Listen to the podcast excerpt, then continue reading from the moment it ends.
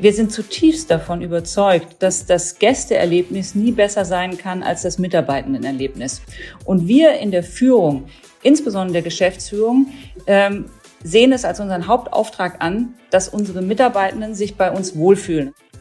In dieser Folge schauen wir voller Hochachtung von Mannheim in die direkte Nachbarschaft nach Heidelberg, denn dort lebt und arbeitet Caroline von Kretschmann. Sie ist frisch gekürt als Hotelier des Jahres. Die geschäftsführende Gesellschafterin des Fünf-Sterne-Hauses Europäischer Hof verfolgt eine faszinierende Führungsphilosophie. Sie hat Ideen für die Branche und auch eine Meinung zu Mannheim.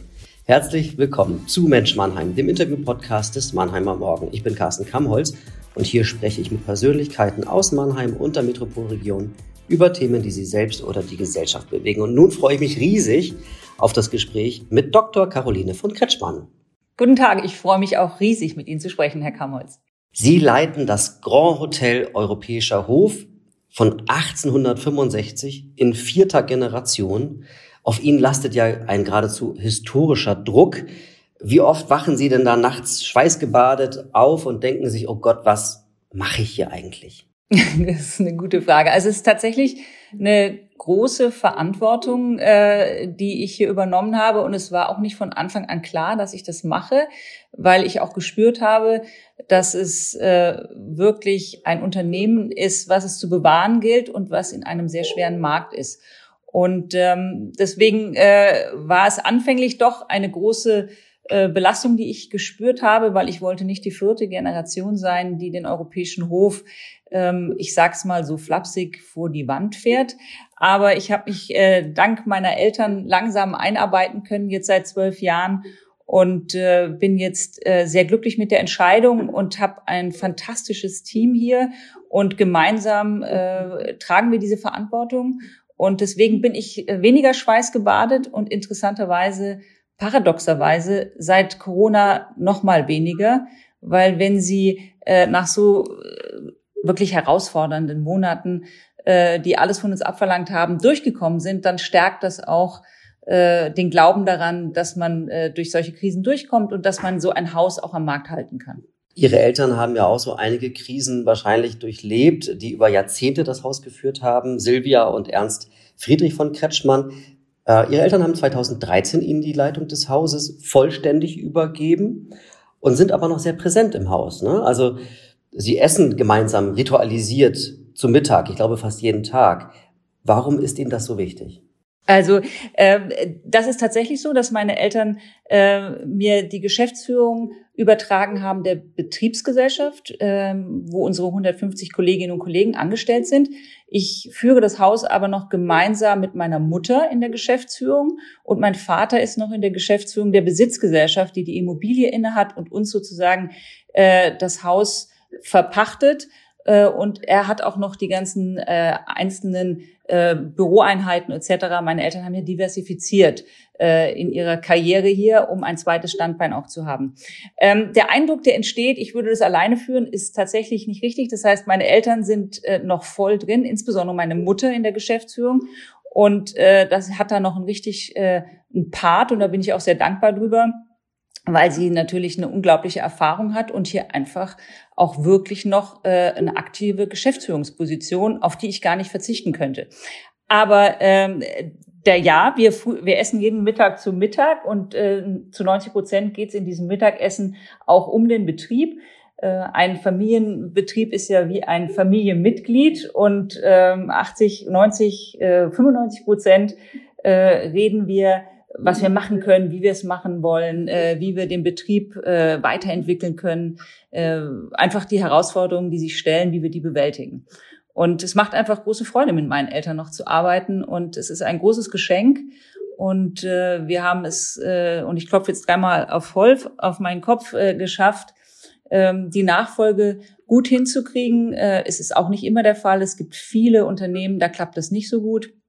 Und dafür sind wir sehr dankbar. Und ich glaube, ein Grund ist auch, dass meine Eltern auch schon mal Nachfolger waren äh, und wissen, wie es sich fühlt, wenn man äh, in der Nachfolge ist. Und so konnten wir das gut auch äh, natürlich mit äh, Ringen um gute Lösungen und äh, mit allem, was dazugehört. Aber es macht Freude und äh, wir freuen uns auch immer, äh, wenn wir gemeinsam äh, diesen Betrieb äh, nach vorne bringen können. Und gibt es auch mal ein Mittagessen, bei dem Sie sagen, so liebe Eltern, können wir jetzt bitte mal über was anderes sprechen? ähm, witzigerweise ähm, selten, weil wir äh, so verbunden sind mit dem Haus und weil äh, das, was wir tun, tatsächlich unser Leben ist und äh, wir einfach Freude daran haben. Und äh, es ergibt sich natürlich äh, auch mal andere Themen, ist selbstverständlich, aber es ist nie so, dass wir sagen, wir haben jetzt äh, die Nase voll und jetzt äh, jetzt äh, müssen wir äh, einfach mal einen Cut machen und äh, es nervt alles, sondern wir wir haben wirklich Freude an dem, was wir tun. Unser Unternehmenskredo ist ja wir lieben, was wir tun. Das heißt, wir versuchen, jede und jeden, die bei uns im Unternehmen ist, an die Stelle zu setzen, wo er oder sie wirklich liebt, was er tut, weil die Unterstellung dann ist, wenn man liebt, was man tut, fällt es einem in der Regel leicht, es macht einem Freude, man kommt gerne zur Arbeit und man wird dann auch erfolgreich in dem und alles folgt bis hin zur zur Berufung. Und ähm, das leben wir vor äh, in, in, an der Spitze und wir müssen sowieso in allem ein Vorbild sein. Und äh, das transportieren wir dann auch in, ins Team hinein. Also zu Ihrer Frage zurückzukommen, äh, es ist selten so, dass wir mal sagen, jetzt ist Schluss, jetzt äh, haben wir alles diskutiert und äh, jetzt lass uns mal über was anderes reden. Äh, und wenn, ist es auch okay. Ich würde gerne mal bei dem Thema Wir lieben, was wir tun, bleiben. Das nehme ich Ihnen persönlich ja auch ab ja, dass sie das tun. Aber wie geht es da mit neuen Mitarbeitern? Also wie gehen Sie mit neuen Mitarbeitern, mit Neulingen um, damit die genauso schnell sagen, ich liebe, was ich tue, hier beim Europäischen Hof? Wir haben eine sehr ähm, spezielle Unternehmenskultur und Unternehmensphilosophie. Äh, wir nennen das empathisch und wertorientiert. Das heißt, wir setzen den Mitarbeitenden an erste Stelle, noch vor dem Gast und weit vor dem Unternehmen. Das ist für den einen oder anderen revolutionär. Ähm, manch der ein oder andere Gast sagt uns auch, das kann doch nicht sein, dass sie äh, ihre Mitarbeitenden an erste Stelle stellen. Ich bin doch der Gast, ich bin doch der König. Und dann äh, sagen wir immer, äh, wir können sie verstehen, aber wir sind zutiefst davon überzeugt, dass das Gästeerlebnis nie besser sein kann als das Mitarbeitendenerlebnis. Und wir in der Führung insbesondere der Geschäftsführung, ähm, sehen es als unseren Hauptauftrag an, dass unsere Mitarbeitenden sich bei uns wohlfühlen und dass es denen wohl, äh, dass sie sich, dass sie bei uns, ich meine, glücklich ist zu hoch genannt, aber dass sie glückliche Momente bei uns haben. Und das schaffen wir nur, wenn Menschen in einer Funktion sind, in der sie ihre Potenziale voll entfalten können. Und das bedeutet, dass äh, wir hauptsächlich die Aufgabe haben, die Menschen an den richtigen Platz zu setzen. Und das setzt voraus, ähm, dass auch äh, junge Menschen, die zu uns kommen ähm, oder neue Mitarbeiter, dass wir eine gute diagnostische Kompetenz haben und uns überlegen, wo könnte er oder sie äh, ihre Potenziale oder seine Potenziale am besten entwickeln. Und es kann auch sein, dass Mitarbeitende bei uns im Laufe ihrer Zeit, wenn sie bei uns sind, ihre Position wechseln. Also ich gebe immer das Beispiel, weil das so ähm, deutlich macht, wie wir führen. Wir hatten einen äh, oder wir haben immer noch einen äh, Kollegen, der war 15 Jahre lang der Chef unserer Bar und hat das ganz fantastisch gemacht, war sehr verbunden auch mit den Gästen und irgendwann, als der zum Dienst kam um 17 Uhr, war er nicht mehr so strahlend, wie wir ihn kannten. Und wir sind ganz nah dran an unseren Kolleginnen und Kollegen. Die sind quasi bei uns erweiterter Teil der Familie. Und äh, dann haben wir ihn angesprochen und haben gefragt, was ist denn mit Ihnen los? Sie strahlen nicht mehr, Sie machen den Eindruck, als ob Sie irgendwie bedrückt sind. Und dann sagt er uns, ich bin konvertiert zum Buddhismus ich finde Alkohol jetzt wirklich schwierig und äh, ich selber trinke keinen Alkohol mehr und ähm, ich hantiere da auch nicht mehr so gerne damit. Und das ist natürlich für jemanden, der in der Bar arbeitet, der, dessen Hauptaufgabe eigentlich ist, Menschen Cocktails zu machen oder äh, ihnen äh, schöne Stunden in einer Bar äh, zu bereiten, schwierig. Und dann haben wir nicht gesagt, ja, dann klappt es nicht mehr, dann müssen Sie das Unternehmen verlassen, sondern wir haben ihn gefragt, wo würden Sie denn lieber sein? In unserem großen Kosmos. Wir sind ja ein Full-Service-Anbieter. Wir haben ja, wir sind ja wie so eine kleine Stadt. Äh, wir haben eine Wäscherei, wir haben eine Schreinerei, wir haben eine Polsterei, wir haben äh, ein Spa, wir haben äh, alles, eigentlich was in so einer kleinen Stadt auch ist. Und dann äh, hat er überlegt und kam zwei Tage später und hat gesagt, ich würde gerne im Spa arbeiten. Und dann haben wir gesagt, dann ermöglichen wir das. Und äh, der ist jetzt da äh, voll in seinem Element, ist ein ganz wunderbarer Mann, ist hat ein ganz tiefer Mann auch, hat noch mal eine Ausbildung gemacht mit Energiearbeit und passt da jetzt eben wirklich gut hin. Das heißt, äh, es ist unser Anliegen, Menschen dabei zu begleiten, in ihr Feld zu kommen. Und dann ergibt sich alles andere daraus. Und das machen wir bei jungen Menschen, die zu uns kommen, genauso wie Menschen, die seit 20, 30, 40 Jahren bei uns sind. Haben Sie diese Philosophie mitgebracht oder wie ist die entstanden? Ähm, ich glaube, es ist eine Mischung. Also wir ähm, sind ja schon in der vierten Generation, uns gibt es schon seit über 155 Jahren und meine Urgroßeltern haben das Haus 1906 erworben und auch die hatten schon eine sehr werteorientierte Führung, aber da stand natürlich der Mitarbeitende noch nicht so im Mittelpunkt, wie er es jetzt bei uns macht. Und äh, meine Eltern haben das schon weiterentwickelt. Ähm, die Führung wurde schon persönlicher, näher an den Mitarbeitenden dran. Und ich habe jetzt in der vierten Generation das nochmal weiterentwickelt, auch vor dem Hintergrund der aktuellen Rahmenbedingungen. Wir sind äh, nicht mehr in einem Arbeitgebermarkt, wir sind in einem Arbeitnehmermarkt. Und äh, das müssen wir einfach zur Kenntnis nehmen. Und das ist, ich finde das auch gut so.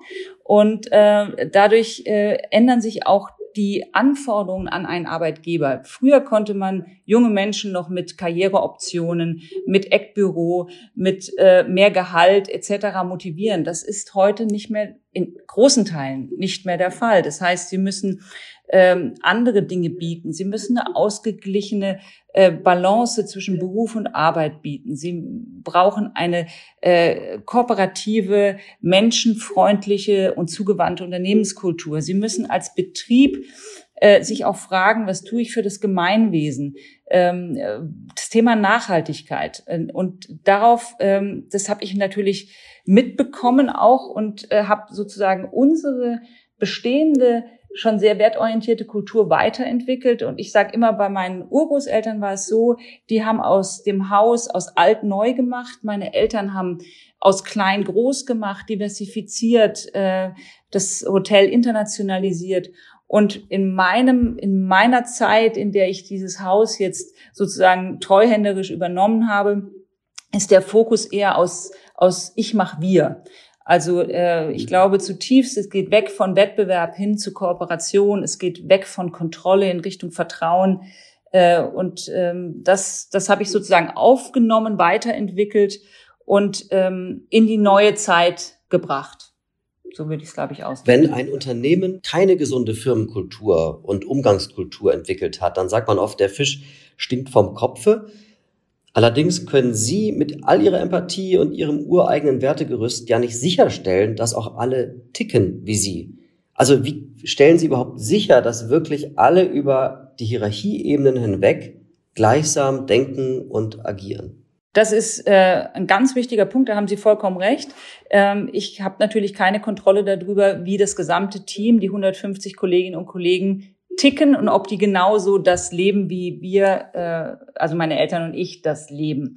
Ähm, aber das ist meine tägliche Arbeit, darauf hinzuwirken, möglichst viele auf diesem Weg mitzunehmen. Und wir haben 2012 einen Visionsprozess angestrebt und haben gesagt, wo wollen wir als europäischer Hof sein in 2025? Und da haben wir gesagt, wir wollen nicht das effizienteste, nicht das umsatzstärkste, äh, nicht das Hotel mit den meisten Zimmern sein, sondern wir wollen das herzlichste Fünf-Sterne-Stadthotel Deutschlands sein. Diese Vision haben wir formuliert und es hat jetzt ungefähr acht Jahre gedauert, bis sich quasi da diese Vision ins Unternehmen getragen hat und auch in den Markt getragen hat, also zu den Gästen, zu allen äh, Menschen, die unser Haus betreten. Und ähm, so hat sich quasi ein Kraftfeld aufgebaut. Und es ist eine mühsame tatsächlich auch Arbeit, immer wieder diese Vision und diese Empathie und diese Führungskultur ins Unternehmen zu tragen. Und es ist noch bei weitem nicht so, dass alle 150 Kolleginnen und Kollegen genauso ticken, äh, wie wir uns das wünschen. Deswegen ist es eine Zielvorstellung. Aber wir bewegen uns in kleinen Schritten darauf hin. Und jeden, den Sie überzeugen, auch so zu denken, so kooperativ zu sein, so empathisch zu sein, ähm, ist ein Gewinn fürs Ganze. Und irgendwann entwickelt sich äh, wie so eine Welle und dann ziehen sie, es ist ein Sog und dann ziehen sie immer mehr mit und äh, es ist beeindruckend zu sehen, wie das wirkt, also wie es auf die Gäste wirkt, wie es auf andere Kollegen wirkt und dazu, ich sage immer, wir können die Welt nicht verbessern, in der wir leben, aber wir können jeden Tag einen kleinen Beitrag dazu leisten, dass wir in einer Welt leben, in der wir gerne leben wollen. Und das vermittle ich jedem. Und wir machen beispielsweise hier im äh, Hotel Vorträge immer wieder, wir machen Schulungen in Bezug auf Umgang mit Widerstand, Konfliktmanagement ähm, und erzählen immer wieder über unsere Vision und wo wir hinwollen. Und das ist ein ähm, viel mehr als ein etwas Ökonomisches, etwas Transaktionales, was wir hier machen, sondern wir haben echt die Überzeugung, dass wir äh, einen Beitrag dazu leisten wollen, dass wir ein besseres Zusammenleben ermöglichen. Und zwar nicht nur bei uns im Hotel, sondern insgesamt. Und da ist es wie sozusagen eine kleine Infizierung, die wir starten äh, in Richtung mehr Kooperation, äh, mehr Empathie, äh, mehr, äh, mehr Unterstützung. Man könnte ja diesen Anspruch, das herzlichste Fünf-Sterne-Hotel auch kritisch betrachten, weil man ja sagen könnte, naja, dieses Hotel möchte besonders herzlich sein und damit kaschiert es möglicherweise auch Unperfektionismus, also fehlender ja. Perfektionismus. Dabei ist ja der Anspruch eines Fünf-Sterne-Hauses, es muss schon perfekt sein, es muss exklusiver sein als andere, es muss mehr bieten als andere. Mhm. Da haben Sie recht. Also übrigens, ich liebe kritisches Feedback und kritische Rückmeldungen, weil äh, es gibt ja die, den alten Spruch in der, äh, in der Führungstheorie, ähm, wer gut führen will, muss sich Widerstand organisieren. Sie müssen sich ja immer wieder auch reiben. Und an kritischem Feedback lernen wir ja auch und äh, verbessern uns ständig. Ähm, es ist, und das meinte ich damit, nichts Transaktionales. Wir wollen nicht sozusagen herzlich sein, um etwas zu kaschieren oder irgendetwas zu wollen, sondern es ist sozusagen unsere Grundhaltung, äh, die wir damit verbinden. Und äh, zugleich haben Sie recht, wir müssen als Fünf-Sterne-Hotel wir sind ja auch ein Fünf-Sterne-Superior-Haus. Das heißt, äh, wir sind in der höchsten äh, Sterne-Kategorisierung äh, zertifiziert, die es in Deutschland gibt. Und das bedeutet, dass mit unserem Produkt ganz bestimmte sehr hohe Erwartungen verbunden sind, die wir auch erfüllen müssen. Und ähm, das erwarten unsere Gäste zu Recht. Und äh, zugleich sind wir nicht perfekt. Das ist ganz klar. Den Anspruch würden wir auch nie sagen. Wir sind weder in der Infrastruktur perfekt. Wir haben bestimmt auch noch das ein oder andere Zimmer, äh, wo wir einfach äh, wieder renovieren müssen. Wir, wir renovieren ja ständig. Wir investieren jedes Jahr 800.000 Euro aus dem laufenden Betrieb und um den Status quo zu erhalten. Alle großen Investitionen machen wir durch Aufnahme von Fremdkapital, weil wir ja keinen starken Investor im Hintergrund haben, der uns äh, entsprechend immer wieder mit Geld versorgt.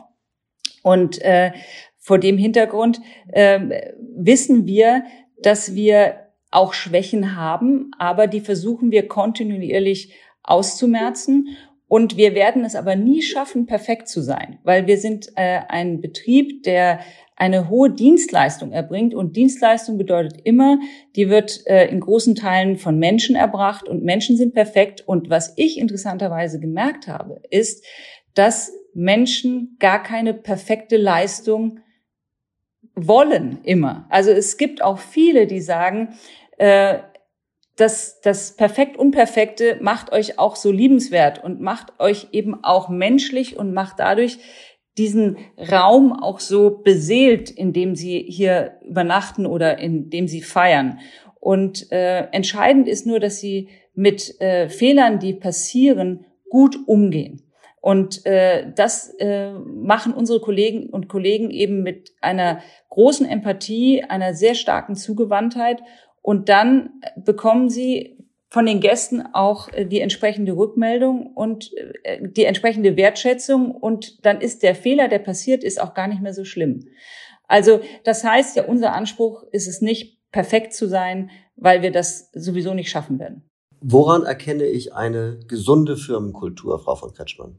Also ich glaube, äh, eine gesunde Firmenkultur erkennen Sie daran, dass Menschen gerne dort arbeiten und sich wohlfühlen und ähm, dass das Zusammenleben miteinander gut ist, dass sie äh, schauen, dass die Bedürfnisse der Kolleginnen und Kollegen äh, erfüllt werden. Ich sage immer, in der heutigen Zeit steht nicht mehr das Ego des Führenden in dem Vordergrund, sondern die Bedürfnisse der Mitarbeitenden. Und in einer guten Firmenkultur schaffen sie es, so gut sie es machen können, die Bedürfnisse der Mitarbeitenden zu erfüllen. Das heißt, äh, Rahmenbedingungen wie ein Gehalt, mit dem sie gut leben können, äh, gutes Arbeitsmaterial, mit dem sie arbeiten können, äh, natürlich eine Balance zwischen Arbeiten und Berufsleben, ähm, aber auch und dann komme ich dazu wieder eine Unternehmenskultur, die sehr wertschätzend ist, die äh, schaut, was brauchen die Mitarbeitenden, damit sie sich wohlfühlen und hier auch im Betrieb glückliche Momente haben. Das bedeutet viel Kooperation, das bedeutet aber auch Entwicklungsmöglichkeiten, Weiterbildung, Karrieremöglichkeiten. Äh, das ist sozusagen ein gesamtes, äh, äh, ein, ein, ein, ein Konstrukt von ganz verschiedenen Elementen, die erfüllt sein müssen, damit Menschen heute in ihrem Arbeitskontext äh, zufrieden sind und darüber hinaus gesund sind, wie Sie sagen. Was ist eine gesunde Firmenkultur? Das bedeutet, Sie haben äh, wenig Krankenfälle, Sie haben äh, hohe äh, Mitarbeiterbindung, äh, Sie haben ein Team, was motiviert ist und gerne arbeitet. Wenn Sie junge Menschen einstellen, dann sagen Sie ja, Sie wollen diese Menschen weiterbilden, Sie wollen sie ans Unternehmen auch binden. Bieten Sie auch eine Form von Menschenbildung an? Kann man das so sagen? Also ja, ich würde schon sagen, aber es, ist sozusagen nicht, dass wir ein, äh, eine Schulung haben, Menschenbildung oder eine äh, Vorträge oder externe, die uns dabei unterstützen, sondern es ist wirklich ein tägliches Miteinander und dadurch äh, bildet sich eine spezielle Haltung. Und diese Haltung wächst dann auch in jungen Menschen. Und wir haben es häufig so, dass wir äh, wir haben ja ungefähr 36 Auszubildende, die dann auch äh, nach der Ausbildung in andere Hotels gehen oder in andere äh, Betriebe äh, und die dann zurückkommen irgendwann und sagen, äh, wir haben so wahnsinnig viel bei Ihnen gelernt und wir wollen jetzt auch gerne wieder zurück, um das, äh, was wir so geschätzt haben, hier auch wieder zu erleben. Aber das bedeutet ein, äh, eine Art, mit Menschen umzugehen und äh, Menschen jeglicher Art auch gleich zu betrachten. Das ist für uns immer ganz wichtig. Wir sagen immer, wir behandeln jeden Gast und jeden Postboten, jeden Lieferanten, der bei uns in den europäischen Hof kommt, gleich gut.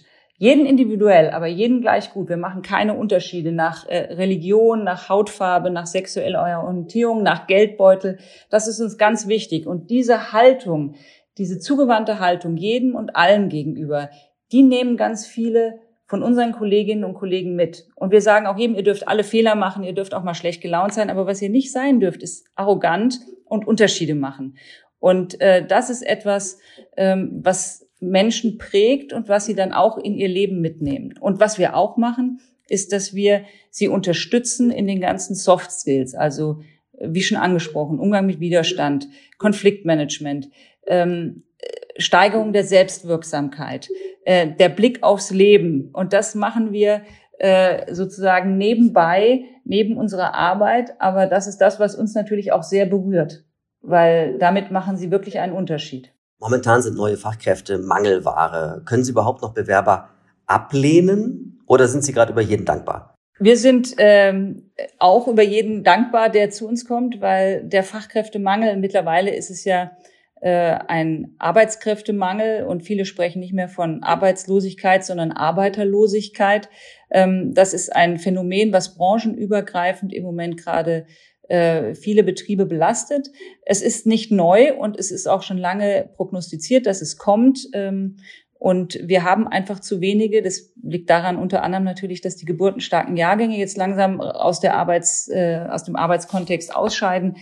Wir werden das auf Dauer auch nicht lösen können durch Abwerben aus anderen Branchen, weil die, die Mitarbeiter sind einfach nicht da. Das heißt, es wird äh, Fachkräftezuwanderung geben müssen. Äh, das Potenzial der Frauen wird noch stärker gehoben werden müssen durch bessere Vereinbarkeit von Arbeit und äh, äh Familienleben. Und äh, ja, auch wir spüren das, dass wir weniger Bewerbungen kriegen und wir sind sehr, sehr dankbar, äh, wenn junge Menschen sich bei uns bewerben oder überhaupt Menschen, das müssen auch keine Jungen sein. Äh, und wir tun alles, um diese zu binden und äh, möglichst gut hier im Unternehmen zur Entfaltung zu bringen. Was braucht denn heutzutage eine Arbeitgebermarke, dass sie attraktiv ist? Braucht sie einen besonderen Social-Media-Auftritt? Braucht sie eine, eine Botschaft, die weit über das hinausgeht, was man im täglichen als Arbeitnehmer zu tun hat? Sie selber präsentieren sich ja bei Social Media ähm, auch sehr menschlich, sehr prominent. Äh, wenn es sein muss, tanzen sie auch mit ihrem Team. Äh, und das, ja. das erhöht die Sichtbarkeit des europäischen Hofs. Haben Sie da für sich einen Dreh herausgefunden, wie es funktioniert, als Arbeitgebermarke bekannt und attraktiv zu sein? Mhm. Also die Arbeitgebermarke ist ja quasi das Leistungsversprechen, was wir als Betrieb an potenzielle Kolleginnen und Kollegen senden. Und ähm, zur Arbeitgebermarke gehört natürlich, an, was wir gerade eben schon angesprochen haben, angemessene Gehälter, angemessene Arbeitsbedingungen, ähm, eine Verbindung zwischen Berufs- und Arbeitsleben, aber eben die besagte angesprochene Unternehmenskultur ist meiner Ansicht nach essentiell. Also äh, ich kann mir nicht vorstellen, dass ohne eine äh, werteorientierte Unternehmenskultur oder eine moderne Unternehmenskultur ähm, Betriebe heute noch viele Mitarbeitenden für sich anziehen können. Und äh, deswegen äh, muss man das auch kommunizieren, da haben Sie recht. Und äh, wir kommunizieren das auch über äh, das ein oder andere Tänzchen äh, auf Instagram oder äh, auf TikTok. Und das ist aber etwas, was so ganz authentisch hier im Betrieb entsteht. Also das ist nicht so, dass wir das planen mit irgendeiner Agentur oder äh, mit irgendeinem äh, professionellen Marketingplan, sondern da ist irgendeine Situation im Betrieb und da hält man dann spontan die Handykamera drauf und dann wird es gepostet. Und äh, es ist erstaunlich, wie stark diese äh, Videos ähm, doch Menschen dazu bewegt, hier bei uns anzufangen. Also wir haben jetzt wieder zwei Auszubildende, die nur aufgrund eines TikTok-Tanzes bei uns äh, angefangen haben. Die haben eigentlich vorher studiert und haben gesagt, in dieser Kultur, äh, die sind irgendwie cool, da müssen wir jetzt anfangen auch und gucken uns das mal an. Also äh, auch da müssen wir selbst als Traditionsbetrieb oder gerade als Traditionsbetrieb neue Wege gehen. Und das wird uns auch äh, häufig gesagt, dass wir es schaffen, Tradition und Moderne in einer Form zu verbinden, dass äh, Menschen dort gerne teilhaben wollen an dieser Kombination, an diesen Brüchen, die wir auch bieten.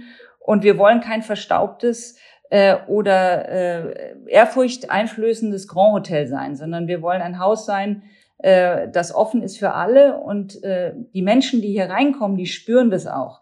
Ähm, dass sie merken, die haben Humor, äh, die können über sich selber lachen, die nehmen sich auch selber hoch und hauptsächlich sind die authentisch freundlich zu jedem und das ist ähm, was Schönes. Sie haben in einem Interview vor kurzem gesagt, uns treibt ein höherer Sinn, der weit über das Ökonomische hinausgeht. Also BWLer reden doch normalerweise anders, oder? Ja, das stimmt. Also ähm, da muss ich ein bisschen äh, ausholen, weil wir als Fünf-Sterne Superior House in Heidelberg äh, eigentlich am falschen Platz sind. Also Fünf-Sterne-Häuser werden in der Regel gebaut in äh, Städten über 300.000 Einwohner mit dem Kongresszentrum, mit äh, Kultureinrichtungen, mit dem internationalen Flughafen. Wir haben äh, nicht mal einen ICE-Anschluss in Heidelberg. Das heißt, das Klientel, was in ein Fünf-Sterne-Haus normalerweise kommt, haben wir in Heidelberg nicht. Wir leben sehr stark vom Patiententourismus. Das ja eigentlich keine Touristen sind, sondern Menschen, die aufgrund schwerer Krankheiten in die Unikliniken nach äh, Heidelberg kommen und äh, dort sehr lange bleiben. Ähm, und das heißt, wir können eigentlich jedes Jahr scheitern, weil wir in einer extrem angespannten ökonomischen Situation immer agieren müssen. Und ähm, deswegen haben meine Eltern diversifiziert und deswegen äh, empfinde ich es als eine wirkliche Lebensleistung, dass die es geschafft haben, 57 Jahre jetzt mittlerweile schon diesen Betrieb äh, selber zu führen und meinen Urgroßeltern zusammen eben über 115 Jahre. Ähm, ich setze das voraus, weil wenn man rein BWL Sicht hier anlegen würde, dann würde man sagen, man nutzt dieses Hotel um man macht daraus äh, irgendwie ein Gewerbegebiet oder man äh, baut Mietwohnungen darauf oder man funktioniert es vielleicht um zu einem hochkarätigen Altersheim oder oder oder. Damit würde man ökonomisch ähm, viel besser ähm, agieren können. Ja? Also deswegen diese ökonomische Brille haben wir gar nicht auf, weil wir einen Ort erhalten wollen, in Form eines Hotels, ähm, der Menschen glücklich macht. Und ähm, das ist unser Hauptziel. Und deswegen habe ich gesagt, uns treibt nicht das Ökonomische, weil dann wäre das kein Hotel mehr, sondern ein Mietkomplex. Und zugleich treibt uns aber auch in unserem aktuellen Handeln nicht der reine, die reine Ökonomie. Das heißt, wir würden nie etwas tun, äh, was zu Lasten unserer Mitarbeitenden geht und uns kurzfristig vielleicht 200.000 Euro mehr ähm, Ergebnis bringen würde, was für uns unglaublich viel ist. Also ähm, es gibt den alten Spruch in der Hotellerie, wie wird man Millionär? Äh, dann ist die Antwort, man ist Milliardär und kauft sich ein Fünf-Sterne-Haus. Dann werden sie das ganz schnell. Das heißt, äh, für uns sind das, äh, wir versuchen Haupt, unser Hauptziel ist, dass wir zumindest eine schwarze Null haben, weil das brauchen wir mindestens. Wir müssen mindestens so viel Umsatz machen, wie wir Kosten haben. Aber wir würden zum Beispiel nicht, weil wir 200.000 Euro plötzlich äh, weniger Kosten hätten äh, im Housekeeping, unsere 13 Zimmermädchen entlassen und dafür eine externe Reinigungsfirma reinnehmen, um äh, vielleicht ein bisschen kostengünstiger die Zimmer zu reinigen. Das meine ich mit uns treibt nicht die Ökonomie, sondern ein höherer Sinn, nämlich hier einen Ort zu schaffen, an dem Menschen glückliche Momente haben und eine Haltung zu transportieren in die Welt, die sehr menschenfreundlich ist und sehr zugewandt. Und es äh, ist erstaunlich, wenn ich darüber äh, referiere in Vorträgen oder ähm, egal wo in Gesprächen, wie stark diese Ausrichtung Menschen berührt. Also äh, es berührt nicht nur unser Team hier und unsere Gäste, sondern es berührt Menschen, wenn man etwas tut, was einen höheren Sinn macht. Und ich glaube eben, das ist ein Teil, was auch eine Arbeitgebermarke stärkt, ähm, sie müssen Menschen äh, in die Lage versetzen, eine Tätigkeit zu tun, die sie als sinnvoll erachten. Ähm, und das ist äh, etwas, was, glaube ich, der Welt insgesamt gut tun würde, äh, sinnvolle Dinge zu tun, die äh, über den eigenen Nutzen hinausgehen. Und es gibt ja diese Forschung nach äh, ich weiß nicht, das würde jetzt wahrscheinlich hier zu weit führen, aber äh, so nach ein, ein eudaimonisches Glücksstreben und ein hedonistisches Glücksstreben. Und dieses hedonistische Glücksstreben ist sozusagen nur, was maximiert meinen Eigennutzen? Äh, sozusagen mehr von dem, was mir selber gut tut. Und äh, wir sind tendenziell eher in diesem in dieser Richtung äh, eudaimonisches Glücksstreben. Also was können wir mehr an Gutem tun. Und äh, wenn äh, Menschen merken, dass es eigentlich die höchste Form äh, des sich selber glücklich machens ist, wenn man anderen was Gutes tut, dann äh, ändert das den ganzen Blick, auch auf die Hotellerie übrigens. Das sage ich in jedem ähm, Einführungsgespräch mit unseren neuen Kolleginnen und Kollegen, den jungen Auszubildenden.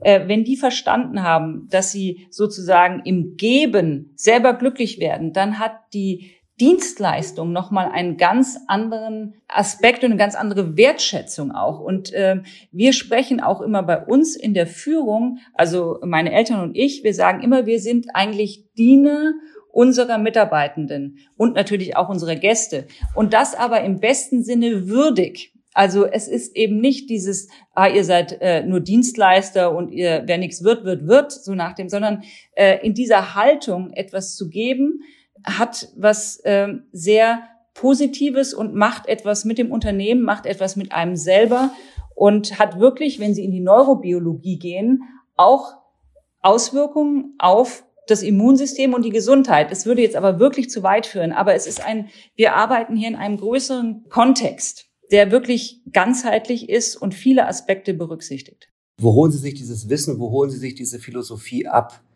Sind möglicherweise Ihre Vorbilder ganz außerhalb der Hotelbranche? Also ich ähm, habe nach meiner Ausbildung, äh, ich habe ja eine Banklehre gemacht, vielleicht hätte ich lieber eine Hotellehre machen sollen im Nachhinein, aber äh, habe dann ja BWL studiert und habe im Rahmen meiner Tätigkeit als Unternehmensberaterin nochmal eine Ausbildung gemacht zum systemischen Berater und Coach.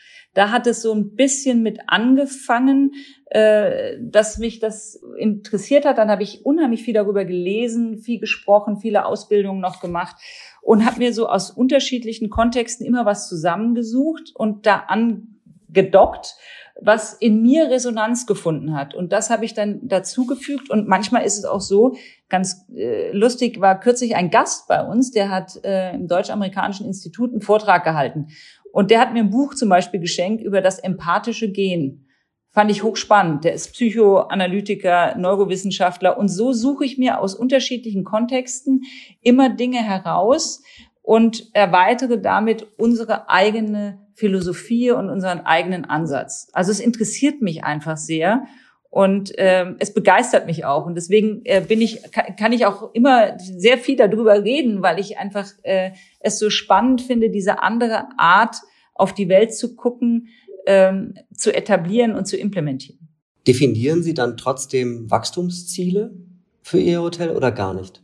Ähm, wir machen natürlich auch eine Businessplanung. Also es hört sich jetzt vielleicht so an, dass wir so irgendwie das so esoterisch führen, aber es ist natürlich so, dass wir auch nach klaren betriebswirtschaftlichen äh, Regeln hier das Haus führen und wir müssen am Ende, wie gesagt, ausreichend äh, Umsatz auch machen, dass wir unsere Kosten decken.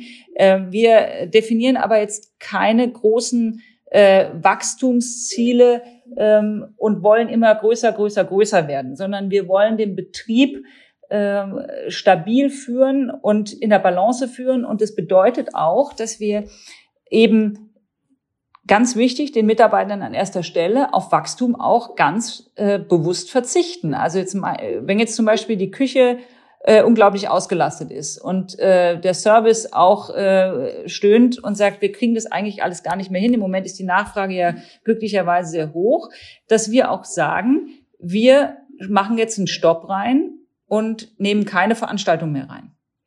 Oder wir, wir schränken die Öffnungszeiten im Restaurant ein und sagen, zwischen 15 und 17 Uhr können wir jetzt aktuell keinen mehr annehmen, weil wir wollen unsere Kolleginnen und Kollegen nicht äh, überlasten. Das bedeutet, dass wir das ökonomische Wachstum hinten anstellen und eher auf die Mitarbeitendenzufriedenheit gucken. Und ähm, ich sage immer, ähm, wir wollen hier hauptsächlich auch ähm, sozusagen äh, im Wertewachstum sein. Also wir wollen sozusagen ähm, das Glück maximieren und nicht äh, den, den, äh, den Gewinn. Ja, darum geht's uns nicht. Also wir wollen eher, oder die Zufriedenheit, Glück ist so hoch getragen, äh, gesagt, aber die Zufriedenheit der Menschen, die hier im Betrieb sind und auch der Gäste, die hier sind, äh, sollen wachsen. Und deswegen sind wir auch sehr großzügig und äh, mit unseren Gästen, mit unseren Kolleginnen und Kollegen. Und ähm, deswegen geht es nicht um reines Umsatzwachstum zum Beispiel. Wahrscheinlich ist in dieser Phase finanzielles Wachstum ohnehin ein schwieriges Thema. Man kommt aus der Corona-Krise heraus. Wir stecken in einer anderen Krise. Der Krieg macht das Business möglicherweise auch gerade schwieriger. Wo, wo, wo stehen wir gerade in der Hotelbranche oder wo stehen Sie als Hotel gerade? Mhm. Also wir haben äh, tatsächlich in der Hotellerie und Gastronomie, aber auch in der Kulturbranche, in der Veranstaltungsbranche ähm, harte Jahre hinter uns. Und ähm, es war jetzt nach den Lockdowns, hat es jetzt 2022 eigentlich wieder ganz gut angezogen, muss man sagen. Äh, insbesondere in der Ferienhotellerie. Die waren auch während der Corona-Zeit schon ein bisschen besser gestellt als die Stadt- und Tagungshotellerie. Aber ähm, der, äh, die Ukraine-Krise hat natürlich äh, jetzt wieder deutlich äh, reingeschlagen äh, in diese positive Stimmung und äh, insbesondere auch die Inflation. Also wir haben enorm steigende Energiekosten, Lebensmittelkosten. Ähm, äh, Personalkosten steigen Gott sei Dank auch. Ich sage es wirklich Gott sei Dank, weil da war auch ein Handlungsbedarf da. Aber das belastet natürlich die Betriebe auch. Und ähm, jetzt ist es tatsächlich auch schon so, dass ähm, habe ich jetzt gehört, in der Ferienhotellerie in einzelnen Standorten die Nachfrage wieder deutlich einbricht, weil äh, viele Familien, ich habe heute gelesen, ungefähr äh, 30 Prozent der Familien wollen dieses Jahr nicht mehr in Ferien fahren, weil sie es eben nicht leisten können. Und das ist sozusagen die nächste Krise, in der wir uns äh, im Moment gerade befinden. Und äh, es wird nicht leichter in der Hotellerie und Gastronomie. Und ähm, wir müssen alle schauen, wie, der, wie wir da gut durchkommen. Und dann droht möglicherweise wieder ein Corona-Herbst oder Corona-Winter. Das heißt, Sie mhm. spielen auch immer mit dem Thema, dass Sie auch Menschen entlassen müssen? Wir nicht. Wir nicht. Ähm, äh, das ist für uns wirklich das allerletzte Mittel der Wahl. Das habe ich auch äh, die ganze Zeit während der 24 Monate gesagt. Äh, und auch unseren Kolleginnen äh, Anfang der Corona-Pandemie gesagt, wir werden alles tun, um keinen einzigen von ihnen zu entlassen. Wir werden eher nochmal einen Kredit aufnehmen, äh, um unsere erweiterte Familie beisammen zu halten. Ähm, das haben unsere äh, Kolleginnen und Kollegen sehr geschätzt. Wir haben keinen einzigen entlassen. Wir haben einen einzigen Kollegen verloren während der Corona-Pandemie. Der ist in eine andere Branche gegangen. Ähm, aber ähm, ich weiß, dass äh, andere Hotels das gemacht haben. Die haben 20, 30 Prozent ihrer Mitarbeiter entlassen. Man sieht es ja auch in anderen Branchen, was äh, ich, die in der Airline-Industrie oder bei Flughafenbetreibern, was passiert, wenn man äh, in so einer Phase rein ökonomisch denkt und äh, dann vielleicht glaubt, man könnte irgendwie aus äh, Gründen äh, von Kosteneffizienz äh, jetzt irgendwelche Maßnahmen durchsetzen, die sich aber langfristig oder mittelfristig jetzt ja schon äh, vollkommen ins andere richten. Also ähm, wir werden weiterhin alles tun, um keinen äh, Kollegen und keine Kollegin äh, zu verlieren. Auch wenn der, ich, ich glaube aber nicht, dass ein nächster, ich hoffe nicht. Ich hoffe nicht, dass ein nächster Lockdown kommt. Ähm, ich habe letztens äh, in einem Interview gesagt, ich äh, hoffe, dass die Regierung aus den letzten äh, Monaten, äh, Pandemiemonaten gelernt hat und das Gelernte auch umsetzt.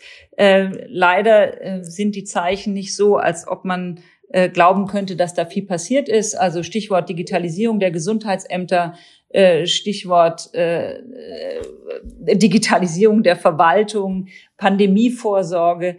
Also ich bin gespannt, was äh, da kommt und ich kann nur hoffen, dass äh, trotz allem etwas passiert, auch wenn man das in der äh, öffentlichen Kommunikation nicht hört. Ja.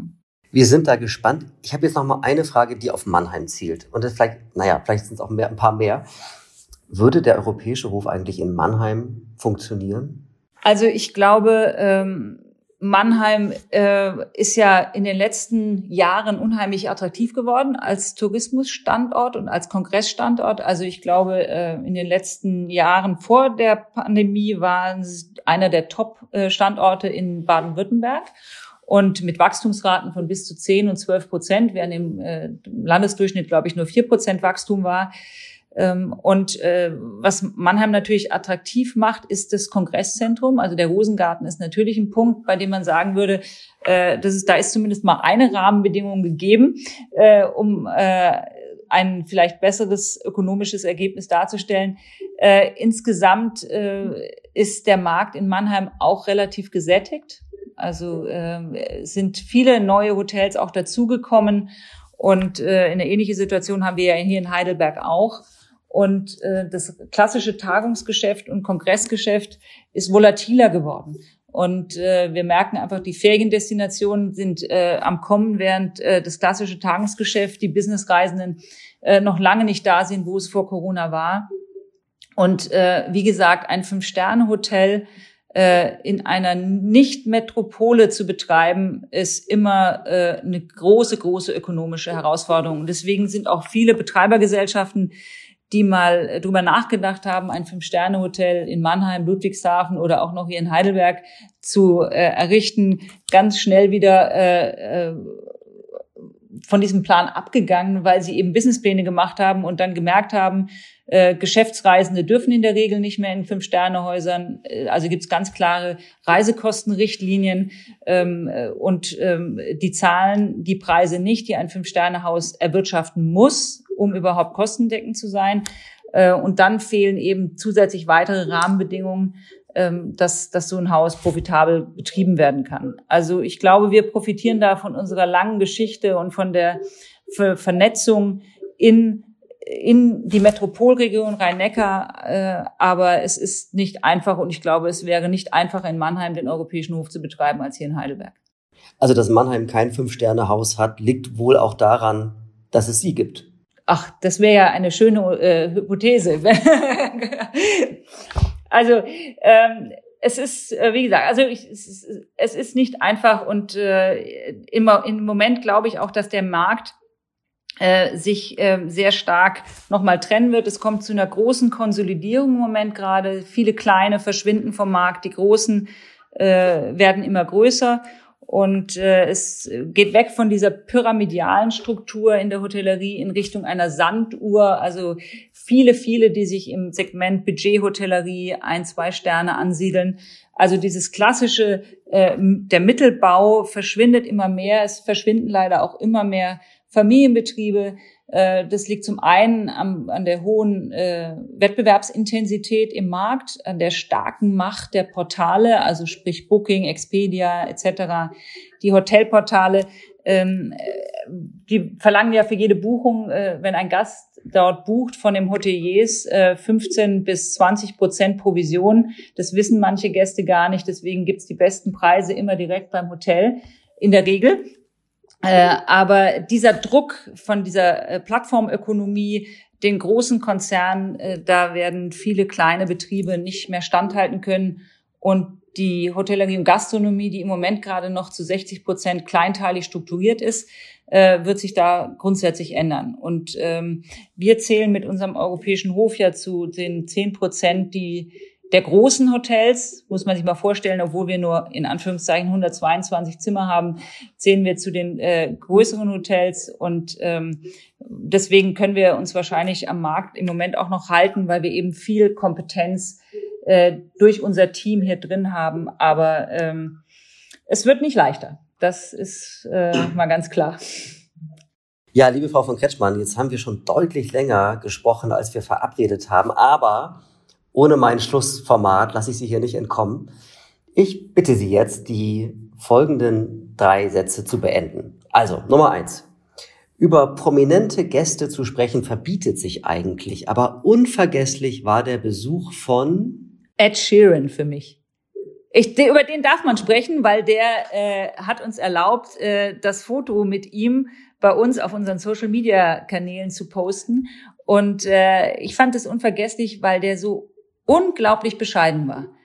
Ein unglaublich netter, junger Mann, der äh, einfach hinten durch den Hintereingang reingekommen ist und äh, mit jedem der Kolleginnen und Kollegen ein Foto gemacht hat und ähm, das auch äh, bereitwillig auf äh, unserem und seinem Instagram-Account gepostet hat. Und damit hat er einfach ganz vielen Menschen eine Freude gemacht und äh, das war super. Nummer zwei. Ich führe das hoffentlich herzlichste Luxushotel Deutschlands, aber das beste Hotel der Welt ist? Also das beste Hotel Deutschlands, kann ich Ihnen sagen, aus meiner Sicht ist das Vierjahreszeit in Hamburg. Äh, das finde ich einfach fantastisch, ist auch ein Grand Hotel, äh, äh, irre schön und äh, auch Mitglied von Fairjob Hotels, äh, die ja auch Gründungsmitglied von uns waren ähm, vor diesem Hotel. Ähm, das, da habe ich großen Respekt und das finde ich toll. Und international, haben Sie da eine Vorstellung? Äh, international würde mir spontan jetzt kein Bestes einfallen. Nummer drei. Wenn ich Urlaub mache, dann am liebsten in auf Mallorca. wir haben da ein, aber jetzt fragen Sie mich nicht wo, weil das verrate ich nicht. Ein kleines äh, Finca-Hotel, seitdem wir, da sind wir seit 19 Jahren, meine Partnerin und ich. Und äh, das lieben wir sehr. Ist ein sehr beseelter Ort auch. Und äh, da kommen wir einfach äh, unglaublich zur Ruhe und äh, ein kleines Paradies. Sehr interessant. Okay, Sie haben Angst, wenn ich es jetzt verrate oder wenn wir es verraten, dass Sie dann ausgebucht Genau, dass es dann immer voll ist und ich dann kein, kein Zimmer mehr kriege. Nein, äh, es ist einfach so, es ist ein ganz kleines Haus mit zehn Zimmern und es äh, ist einfach wunderschön. Sehr schön. Ja, vielen herzlichen Dank, liebe Frau von Kretschmann, für dieses sehr, sehr schöne Gespräch. Vielen Dank Ihnen, lieber Herr Kamholz, für Ihr Interesse und das äh, schöne Gespräch. Hat Freude gemacht. Das war Mensch Mannheim, der Interview-Podcast des Mannheimer Morgen. Ich freue mich über euer Feedback und Ideen für neue Folgen. Schreibt am besten an podcast.marmo.de. Wir hören uns wieder in zwei Wochen bei Mensch Mannheim, euer Carsten Kamholz.